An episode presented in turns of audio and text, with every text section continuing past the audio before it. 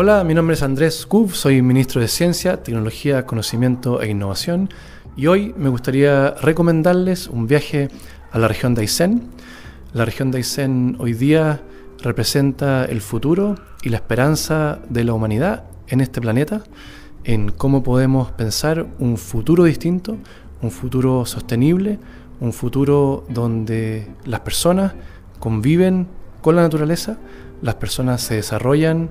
en el marco de una economía que puede incluirnos a nosotros los seres humanos y todos los otros seres que viven en esa región y en el planeta.